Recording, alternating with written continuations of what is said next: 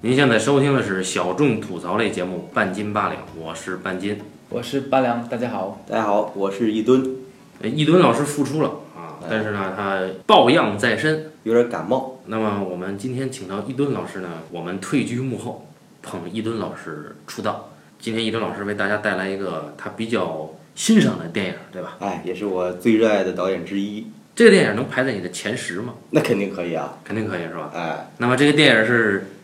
叫低俗小说，这一期呢，其实很有压力的，因为大家知道低俗小说这个电影呢，在很多影迷、准影迷、伪影迷啊、文艺狗、准文艺狗、伪文艺狗之间呢，还是颇有口碑的。所以我们说这个影片呢，说好了大家不承认，也听不进去，嗯，哎，说不好呢，那就骂声一片。但是我们今天没打算把它说好或者说不好，哎，对，今天不聊这个电影，今天我们聊的电影是， 低俗小说。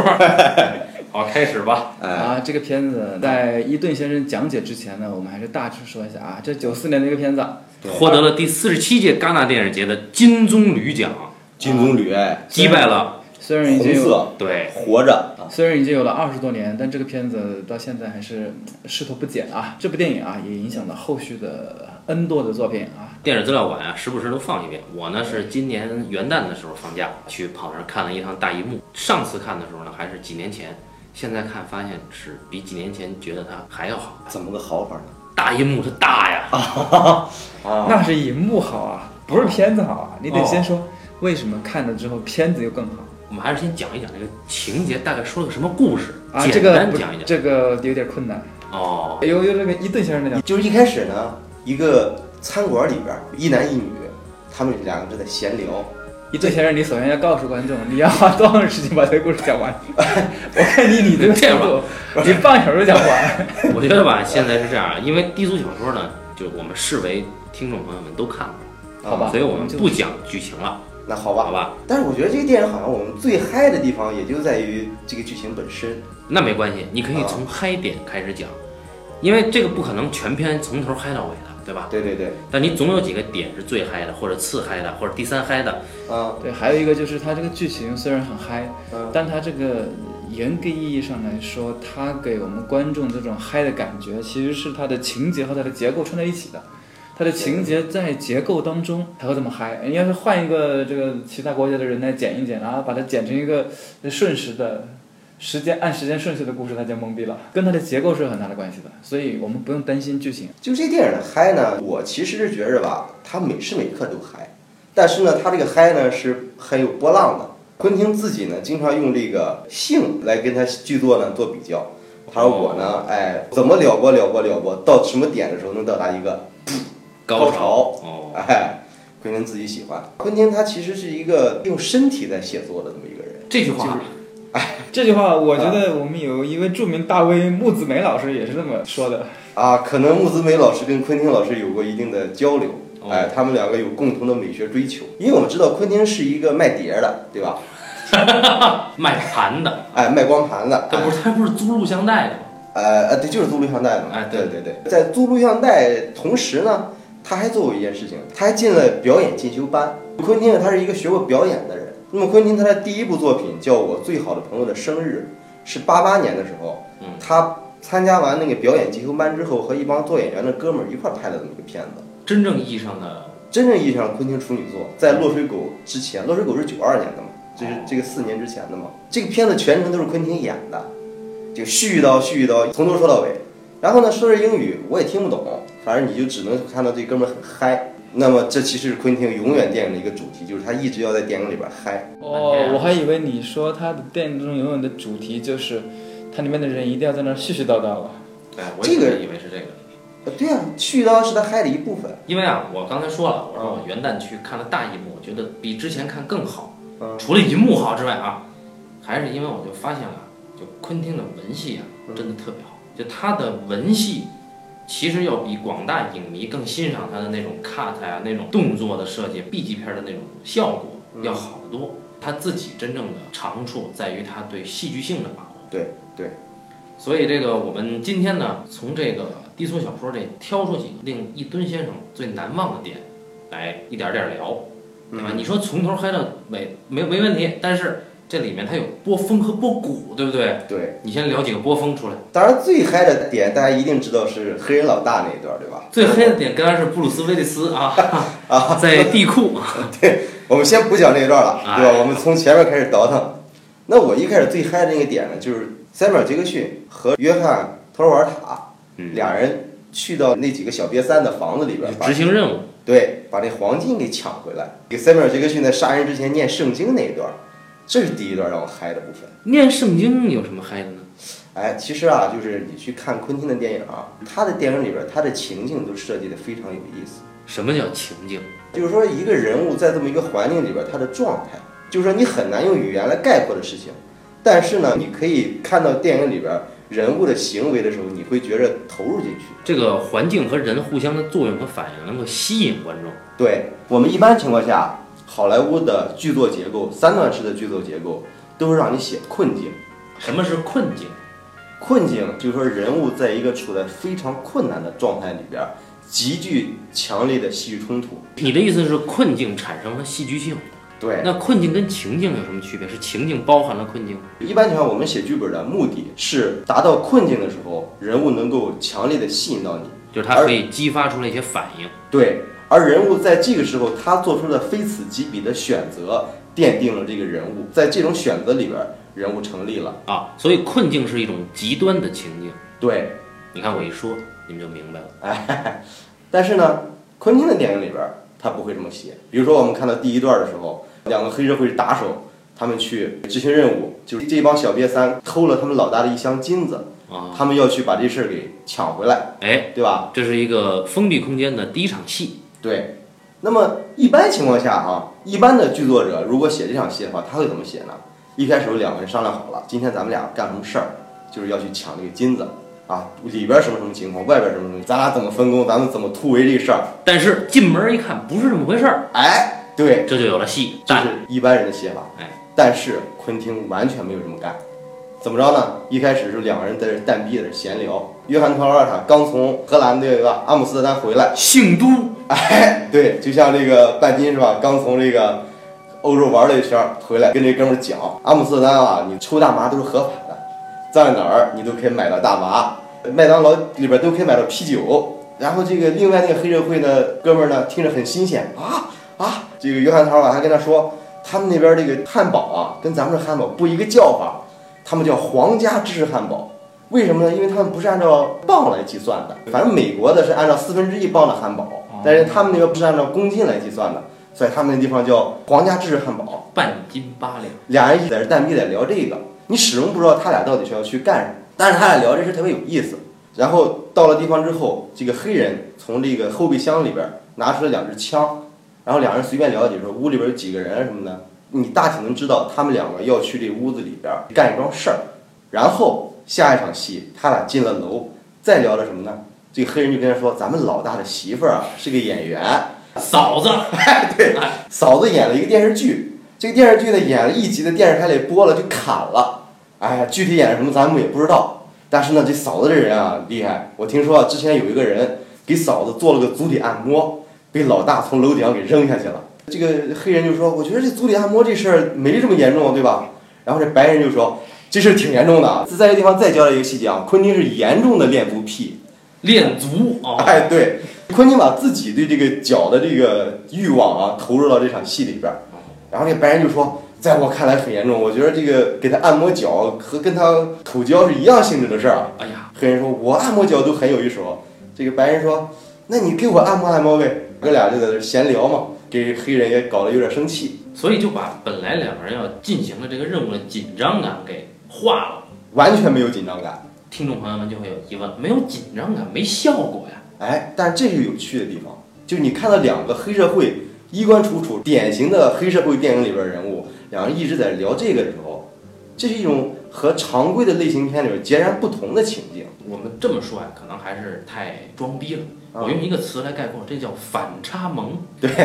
然后呢，进了门儿，屋子里边几个小瘪三儿一看，我靠，很紧张。一看这两人进来，就知道这两人肯定是要他们命的。哎，这里就没有惊喜，就是这俩人虽然说看着不见得强，对但是他俩进去以后没有意外，对，哎，这就不是一般的戏的写法了。哎，然后进来之后这干嘛呢？这黑人啊，一看这个小瘪三前面摆了一个汉堡，还摆了一瓶饮料。这黑人说：“哎，你这汉堡不错，我能吃一口吗 就关键是啊，那汉堡是已经咬过的啊，？”哎，对，这黑人就站在屋里边，你一看就很强悍，说话掷地有声，虽然很客气，但是你能感觉这个人很强势。哎 You motherfucker！对，他吃了一口这汉堡，然后就问：“你知道这个汉堡在阿姆斯特丹叫什么吗？” 就是一开始白人给他讲那段子，他哎，就给他讲了一遍。这个幽默感又一次冲淡了，或者说延宕了这个枪战，应该说是。哎，对，然后聊了两句之后，突然之间，这个黑人拔出枪来，啪一枪就把沙发上躺着的一个瘪三一枪打死，为没有任何预兆。突然之间，斗转就还嚼着汉堡呢。啊，这汉堡也嚼完了，吃完了啊。这时候这个当然这时候黄金也找到了，哎哦，黄金也找到了。对对对，任务都执行完了之后，突然之间打死。但是这个黑人的说话方式还是和刚才一样，一样非常有礼貌。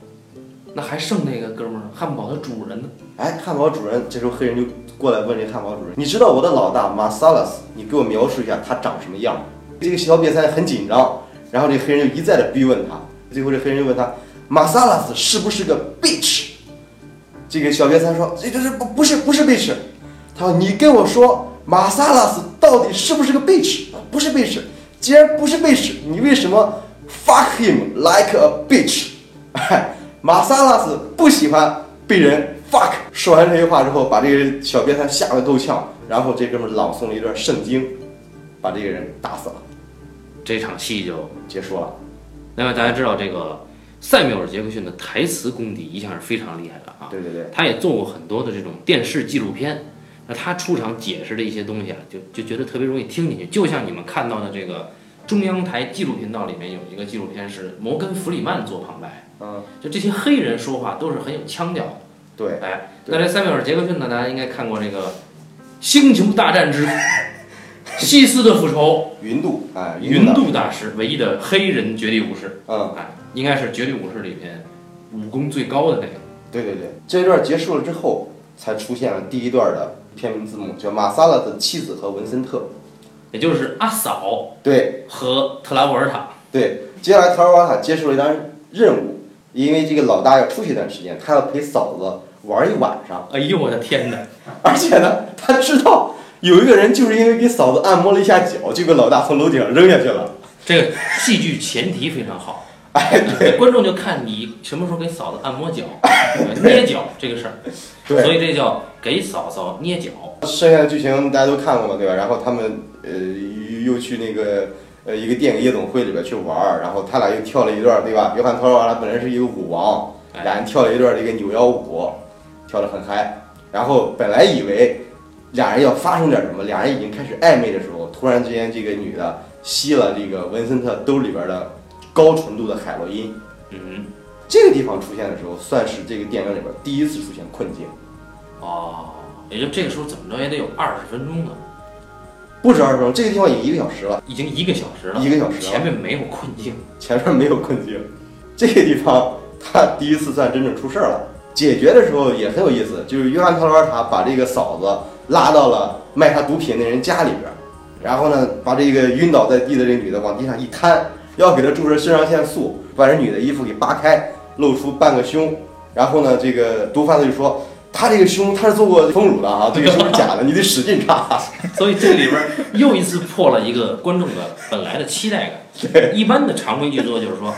哎，你拉开这个胸以后，就可能会有些什么情节产生。”对，但是它这里边是一个笑点，毒贩给他比划，你要你要怎么使劲扎，使劲扎，比划了三下，然后蚊子说：“我说我得扎三下。”啊不不，你就扎一下，然后啪一下给扎上，啊那个女的就给醒了，最后把这女的又送回去了，以为俩人要发生点什么呢，结果也没发生什么。啊、这个啊脚就没捏成。对，因为我们按照常规的写法的话，主人公这个文森特他受困于我今天既要完成老大的任务，又不能跟嫂子越轨。哎呀，啊太难了！那么按照我们常规的线索来说，这条线是他跟嫂子的一个冲突。这个嫂子呀是乌玛瑟曼演的，哎，大家可以想象一下，那个时候还挺年轻的。这个乌朗三万整场戏里边几乎一直光着脚，昆汀的恶趣味。她既不能跟嫂子调，对，对，还要陪着嫂子。理论上讲，这一段戏他们的戏剧的变化应该是一直在他跟乌马斯曼这条主线上发生，嗯，但是昆汀让他节外生枝了一把。乌玛三万对关键时刻晕了，吸毒过量了，对，明明嫂子已经把这个小弟带回了自己的家里，放了一段音乐，对吧？接下来对对，而且那个音乐叫《Girl You Will Be a Woman》送，哦， 哎，这是一个很有性暗示的一个音乐。哎，本来是很旖旎的一段风光，对对但对是没了。对所以这个就是本来应该是困境，但是他用一个很特殊的情境对，啊，它这个东西是永远超过你的期待的，你完全想不到它下一步居然会这么抓。就是说大家觉得这应该有戏剧性了，但是它偏偏没有了。对，但是它你不能说它没有戏剧性，它戏剧性是很强的，但超越了你对一般戏剧性的期待。所以它有可能是那种类似于即兴戏剧的组合，因为它很多对对啊都是对在对在一个单一场景里面不断加人，然后对不断的改一些本来的这个戏剧线或者说是戏剧的点，对，不断的不断的去玩这些东西，很像是舞台上的东西。所以我感觉昆汀写剧本，其实他自己的表演生涯是给他的帮助很大的。他始终在好像在带入这个人物状态里边儿。那我们知道，一般情况下，剧作家写剧本的时候，结尾首先要想想好结尾，开始跟结尾这些都已经定了的，中间的几个点也都已经定了的，你剩下就怎么往前推就行了。但昆汀呢，你就感觉他好像从第一个字开始往下写的，你也不知道他最后会发生什么，好像他时刻在体验在这个人物的状态里边儿，那这时候这个得过去一个多小时了，一个多小时了已经。那嫂嫂这这篇儿就翻过去了。这篇翻过去了，然后第二篇叫什么呢？第二篇是最让我嗨的一篇，第二篇名字叫《金表》。金表就是对布鲁斯威利斯的那块表，哎，对，一开始的时候是一个小孩儿正在电视机前看一个动画片儿。然后克里斯托弗沃肯是吧？哎，对，来了他来了。那我们知道克里斯托弗沃肯对吧？演过《猎鹿人》的。来看嫂子。哎，对，他也来看嫂子。嗯。然后呢，他手里拿了块金表。是这样的啊，这克里斯托弗沃肯啊，他是一个军人，是从战场上回来的。对，他回来的时候是干嘛呢？他找他牺牲战友的遗孀和儿子，对，哎，他就来了，来到了他们家。对，开门的是他嫂子，就是战友的遗孀啊。 然后他拿出一块表。是金的，对，啊，跟这小朋友说，你这块手表是你的曾曾祖父在很早之前时候买的。当时的时候，大家都还用怀表，很少有人用手表。嗯，他买了这块手表，后来传给了你的曾祖父。你的曾祖父参加了一战，这块表给他带来了好运气。他从战场上回来了，回来了之后，他又把这块表传给了你的祖父。嗯，你的祖父参加了二战，他在太平洋的一个岛上，一个这场战争里边，你祖父觉得自己不会幸免，于是呢，托一个人，托其他战友，把这个表又带回了美国，给了你的父亲，然后你的父亲跟我一块儿，我们在越南被俘了，这是你父亲身上最珍贵的东西，他为了把这些东西藏好，他放在了自己的屁眼儿里，听懂吗？他之所以嗨，是因为部位，不是因为金表啊。他在这屁眼儿里边放了五年，结果最后他死于的拉痢疾。然后他在死之前把这块表给了我，我把这块表也藏在自己屁眼儿里边，藏了两年，尽管这很不舒服，就是原版的电影台词啊。现在我终于回来了，我回来之后所做的第一件事情就是把这块表交还给你，孩子，这是这个第一场戏你本来以为啊，来看望战友遗孀和儿子啊，啊，烈士家属嘛，对吧？对对对吧，应该是一个很沉重、很严肃的，对。哎，但是没想到啊，对吧？是这个，不是，但是呢，他又确实很沉重、很严肃嗯。所有在场的人呢，都是一个很严肃的一个情境。但是呢，就是说这个这个表塞屁眼儿里这个事儿呢，它又很真实，确实在战场只有这样做才能什么。但是，一做出来的时候，你就觉得这个事儿实在是太好笑了。他的电影里边的恶搞这种情境，他永远不是说为了恶搞而恶搞，他永远不是说为了让这个突出我们的喜剧性而让人物矮化，人物永远是那种一本正经的状态。然后这个小孩儿拿到了这块金表，哎，这个小孩呢，长大了之后就是布鲁斯威利斯了嘛。他跟那个电影里一开始的那个黑社会老大做了一笔交易。布鲁斯威利斯是一个拳击手，啊，马萨拉斯呢就跟他说：“你上台之后给我打个假拳，第五回合你就被对方打败，然后我呢给你一笔钱。”然后呢，布鲁斯威利斯同意了这笔交易，结果他在台上反水了。哦，他是有计划的。他不仅把那个人对方给打败了，还把对方生生给打死了，因为这是赌权嘛。布鲁斯威利斯同时让自己的朋友给自己下了注，布鲁斯威利斯通过赌钱也挣了一大笔，哦，等于是，坑了黑社会老大一把。哦，哎，本来布鲁斯威利斯决定跟自己女友要跑路了，突然发现他妈金表，他女朋友收拾家的时候忘了带了，忘家里了。你想啊，一块金表在越南这两张屁眼里面待了七年才拿回来的，对， 怎么可能舍得就这么放下来？对这里边他的女友长得非常的，法国女友。哎，那么这又是一个困境，对啊，算了你想啊，在后面那个马萨拉斯肯定不会放过他，对吧？对啊肯定在找人弄他。对，但肯是定他还要冒险去取这个在屁眼里藏了七年的表，对，这时候他又不得不回去，对吧？回到自己的公寓，那一段拍的就是始终用斯坦尼康跟拍，就是他的空间很局限，你始终看不到周围的环境，你就觉得这个人处境很危险。然后到了家之后发现，哎，公寓里边没有人，这哥们儿很高兴，拿到金表之后还不慌不忙的要烤两块面包吃。哎，这时候突然发现厨房上面放了一挺微型冲锋枪，我靠，这哥们儿觉得很纳闷儿，拿起那挺冲锋枪来。突然之间听到厕所里冲马桶的一个声音，一看，约翰·托劳尔塔从厕所里边上完厕所，提着裤子就出来了。原来约翰·托劳尔塔就是过来要伏击他的打手，结果把枪一因为一个大意放在厨房里边，自己去拉屎了。嗯，然后布鲁斯·威利斯啪一阵枪把约翰·托劳尔塔给干掉了。所以这应该是一段跟肛门息息相关的故事。哎，对，最息息相关的故事，当然后来他又碰见了那个黑社会老大。你本来以为他回去取会遭遇到危险，对，但是没想到危险是以这种方式出现的，哎，然后他没有任何的危险，他给危险带来了危险啊， 对，然后这哥们儿很高兴，对吧？回来的时候突然间在路上看前面一个人，哎，拿着两个汉堡，一看，我靠，这不就是那黑社会老大吗？嗯，对吧？ 砰一踩，一脚油门就把那黑社会老大给撞翻在那儿了。又经过一番紧张的追逐，他们被一个店里边的两个店员是是两个疯狂的 SM gay，这个 疯狂的性变态，把两这两个人把他们俩给摁住，然后呢要对他们施以性虐待，啊，最后这个黑社会老大惨遭瑞哎击考奸，啊，最后布鲁斯威利斯把这个黑社会老大给救下，然后问黑社会老大你 OK 吗？黑社会老大说，I'm fucking quite far away from OK，对 吧？你看就这一段黑社会老大被强奸这一段，黑社会老大始终都是那么酷，他的状态始终是他常规的一个状态，他始终是老大。对，永远是老大。然后这是第二段，恐怕大家看第六小说最嗨的也就是这一段，啊，恐怕是你最嗨的是这一段。我发现大家都是耳熟能详的嘛。好，那么这个嗨点呢，主要是在于又是在你的意料之外，但是啊，常规的剧作讲的就是意料之外，情理之中啊，它其实也没有超过这个，但是呢，它呢是以你真的想不到的一种合理的方式对去实现的，就能带给你期待之外的惊喜。因为他主人公在寻找金表这条线上，主人公自己有了一个动机，然后呢，常规剧作你要给他设置阻碍，但是在这里边儿，他始终没有遇到什么阻碍。也就是他的阻碍其实并不来自于把金表拿回来本身。呃，你看两件事情都是一样的，在第一个故事当中，他去找的那个乌玛斯曼，对吧？嗯，嫂子，他确确实实有一定的期待，是跟观众建立在一块儿了。就是哎，他跟嫂子会不会发生点什么？嗯，这个跟观众原本的想啊，你俩肯定会发生什么，然后这个是一致的，然后只是到中途叮，然后把它停住，告诉你有比这更惨的事儿发生了，人都没了。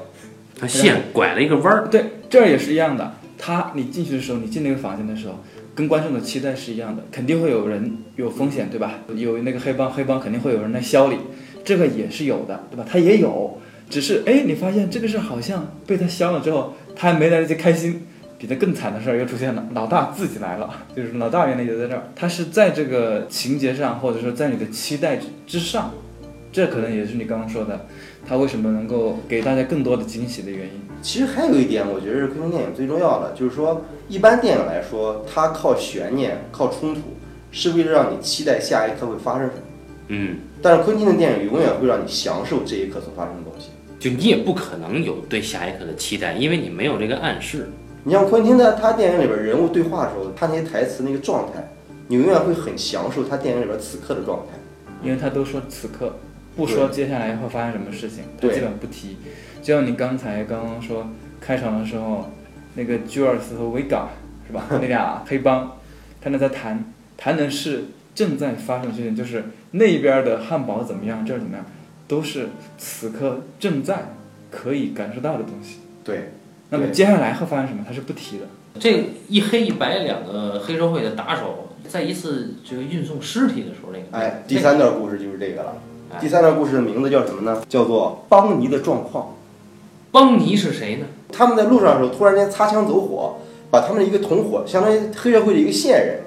给爆到头了。就是应该是一个下坡，一个意外，对吧？然后呢，这车上哈全是血，然后两个人就在像光天化日之下，这是很危险，对吧？然后塞缪尔·杰克逊想，哎，我这地方有个朋友，然后就打电话，就叫朋友叫吉米，我们去他家里边儿去去去躲一躲，赶紧把这事给解决。啊结果吉米是由我们的导演对，昆汀自己饰演的。这两个黑社会打手就去了嘛，去了之后，吉米说：“现在还有一个半小时，我媳妇儿是个护士，她从医院里边就要下班了。如果一个半小时之后被我媳妇儿撞见现在这个情况，我的婚姻肯定就完蛋了。你说这事儿怎么办？”大家都很急迫，然后这个这个塞缪尔杰克逊一看这事怎么办，赶紧给老大打电话，这个马萨拉斯打电话。嗯，马萨拉斯说：“哇，这这这对吧？这是很急迫的事儿。”马萨拉斯说：“我请最得力的叫独狼过来解决这个事儿。”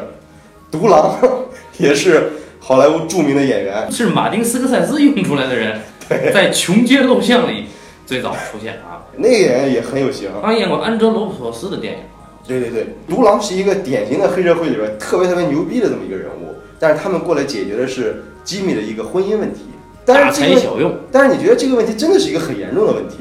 如果说这个事情一旦暴露了，那不光是他的婚姻，对吧？整个黑社会的这个事情都会暴露，嗯，对吧？你看这一帮大佬这么酷的两个杀手，陷入了一个你觉得是一个鸡毛鸡零狗碎的事儿，但是又很是一个事儿的事儿，陷入这么一个状态里边儿。就你在以往的黑社会电影里边儿也看不到这种情况。嗯，而且呢，还有一点，当时他们在屋子里边枪杀那帮人的时候，把几个小瘪三干掉之后，突然之间有一个黑人，他一直躲在厕所里边，拿着一把大枪对着这两个杀手，砰砰砰砰砰，一通乱开，结果发现一枪没中，然后这两个人举起枪来就把小瘪三干掉了。这也是港片里边经常出现的桥段，因为昆汀爱看港片嘛，至少我的回忆里边会经常有这样的桥段。好。然后你说到第三段故事是邦利的处境，对吧？对，而这一段是我印象比较深刻的一段了，是吧？你很难想象吧？嗯。就独狼出现的时候，大家一开始说很着急，对吧？就一个半小时，这个黑白双煞非常的着急。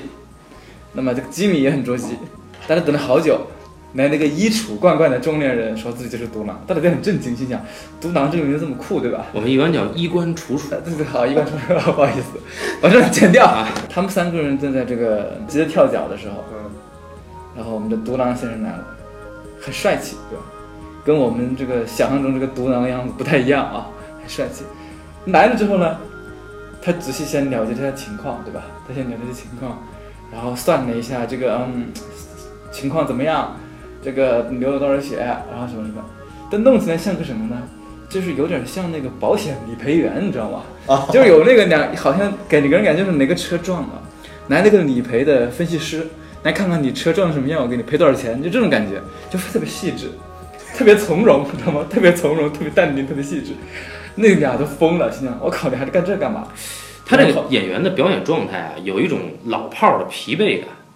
就是说你从事一个行业从事久了以后，他对于什么事情都见怪不怪，处变不惊。就特别淡定，就你是。你这件事儿就这么干，这么干，这么干，这么干，完了。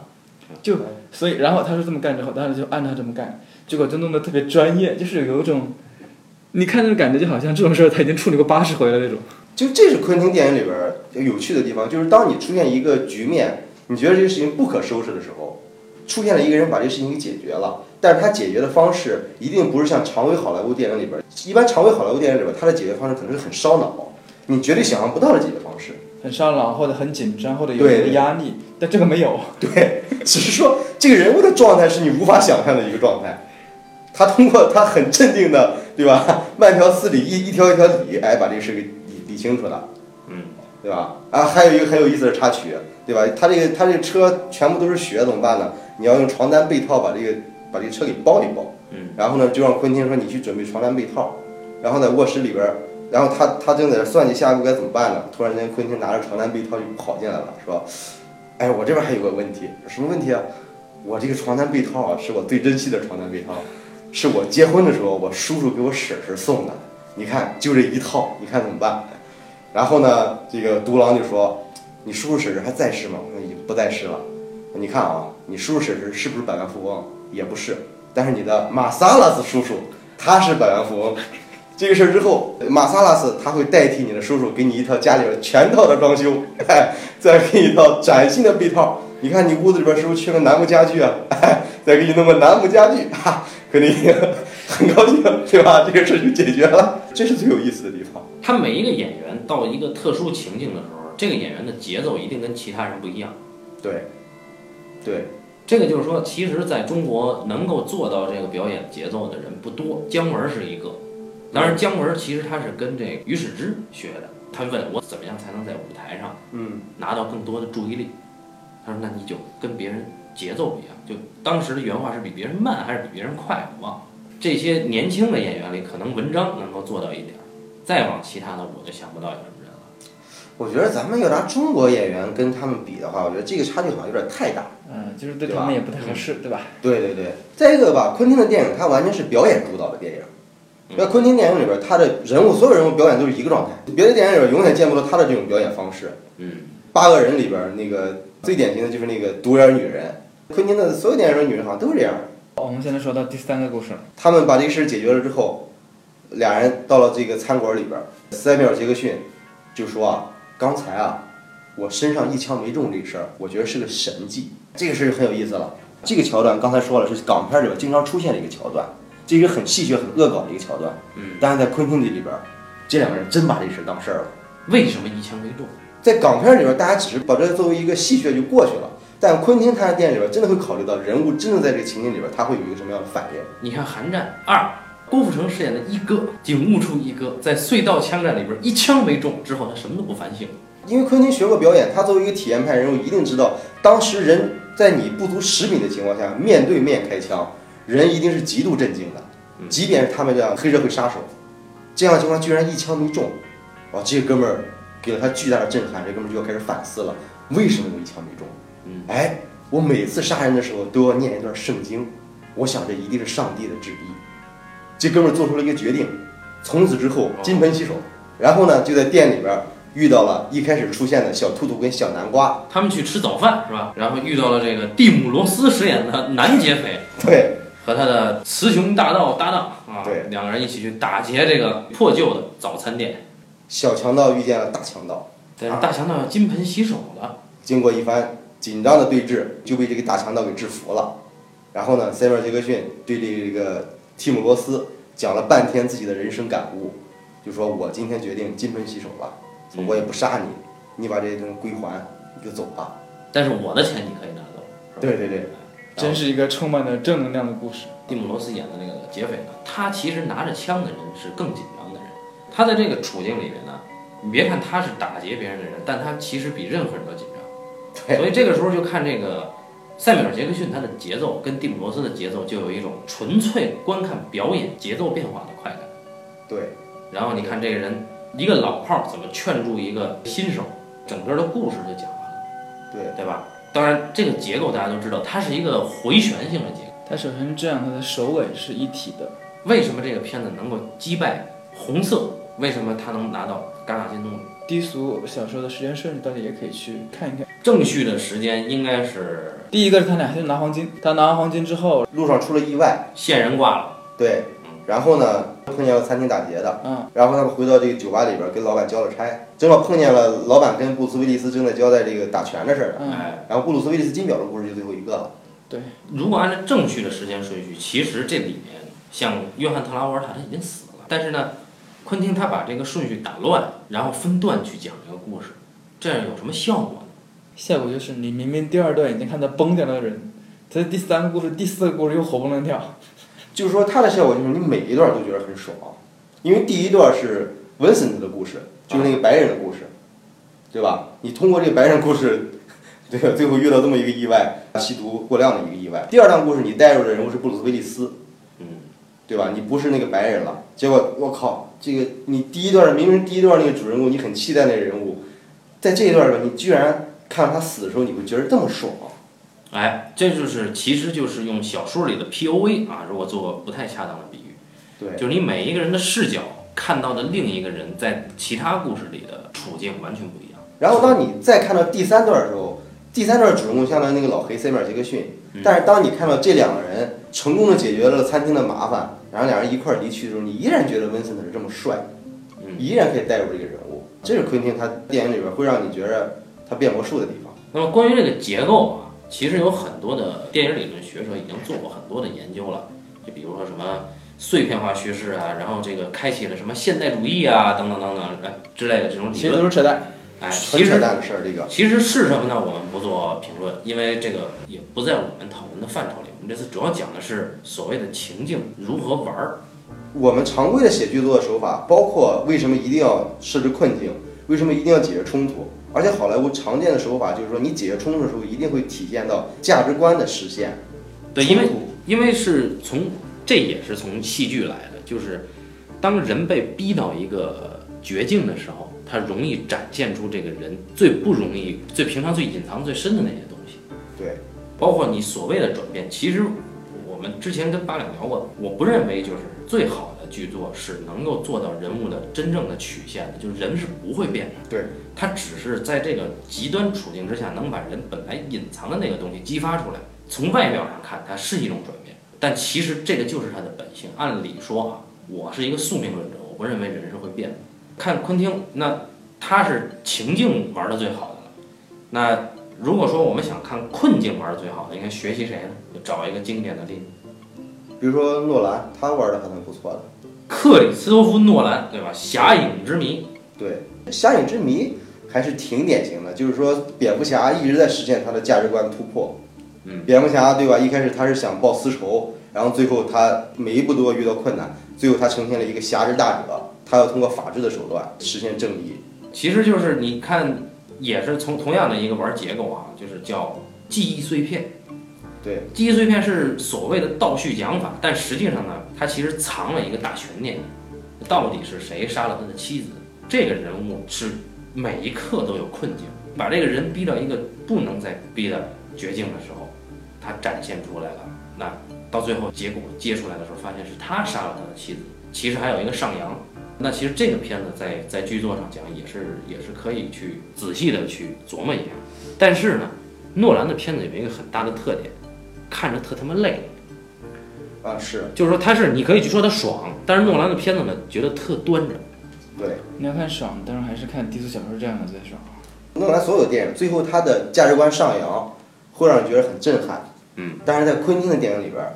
你他昆汀干脆不跟你玩价值观，昆汀他那一套真的是特别特别到家，已经鄙视你这种玩价值观的手法了。啊，其实我们不做这种判断，就是说应不应该玩这个所谓的商业类型片的最后有一个价值观的彰显，或者说是超越。嗯，但是实际上，昆汀那种做法反而是更真实。你像诺兰，他的比如说《记忆碎片》，他也是在玩结构，嗯但是诺兰的结构依然是在好莱坞三段式的大结构里边玩的结构，对，他没有颠覆这个这个东西，但是昆汀是完全颠覆了这一套了。嗯，我自己是觉得《低俗小说》这个片子之所以当时那么轰动，对吧？嗯那么受欢迎，它是确实还是有革新意义的。嗯，从后面看它的片子来看，我觉得它更多的革新和它的来源，确实是可能是从小说那边得的比较多。就是小说的讲故事的方法，要比电影的其实要丰富一些，对吧？我们现在所说什么倒叙啊、插叙啊，或者是这个像这种分段式结构啊、POA 啊，通通都是小说里面的，对吧？它这个就是很明显的，就是小说里面就有类似的例子。这个我不能同意，因为我觉得刚才说了，昆汀电影里边还是表演主导的。我没有说不是表演，我我没有否认这个表演的这种内容，我是说从他这个视角或者从叙事这种方法来讲，你仔细想想看，他这个故事，他这个片子是没法完没法完整成片的，对吧？嗯就是按照我们一个整个故事来讲，它不是个完整故事，对吧？所以你按道理来说是不大可能在一个电影中出现的。那么你一个电影中如何出现，你就分三四段讲，就分分三四个小故事，每个里面只讲了那一个侧面，但是这三四个已经能够组成一个完整的故事了。嗯就不需要我们费力去按正常的时间去走个完整的故事，对吧？它不用统一讲，它分单个单个的讲。这个里面小说里面就有一个完整故事，我分了四五个分四五个章节，然后每个章节讲了一个人的，最后一起就是完整的，就是一个完整的故事。长篇里面也有那个一版的很多小说其实也这样，就这种方法是有的。啊，因为昆汀他自己看若干若干电影，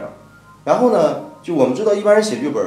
包括包括三段式，包括戏剧冲突，是你要学会一个写故事的方法，然后你再运作这个故事。对，但是昆汀的电影好像是完全是直接来的，他不会借助于任何方法。所谓的那些电影里边桥段，只是他抓取的素材而已。哎，这个就有点像什么呀？就当然这个有点粗暴的想法啊，就是因为我们呃所谓学习电影也学习了有几年，那里边有一个迈不过迈不过的坎儿，这个人叫高达，叫让吕克·戈达尔。这这个人的片子啊，我个人是不喜欢的，看不进去啊。当然，他有有些片子你还是能看，比如《筋疲力尽》，你肯定是能看进去。但是问题是在于，有些片子是高达纯粹从语言或者是结构上做革新的。对。那昆汀是不是在这方面有点像？昆汀还是受他影响了。你像那个跳舞那一段，好像就是直接从高达电影里边截来的。所以就是你看，高达他是一个在电影资料馆里磨了很多年的人，昆汀是一个在录像带店里磨了很多年的人啊，这件事情告诉我们啊，要想成为大师，先去卖碟，对，要看他五千 张碟，其实，今天关于这个低俗小说呢，呃，我们也做了我们这个角度的一些想法跟大家分享。当然，是不是符合大家的期待呢？呃，我们就不知道了。当然，只是提供一种角度。这个世界上有很多很多的角度哈。那我们关于这个昆汀的低俗小说呢，今天就聊到这儿哈。感谢大家收听这一期的半斤八两，伊顿先生说的开心吗？还有要补充的吗？没有没有，很开心。啊那就拜拜吧。咱们下期再见。好，拜拜。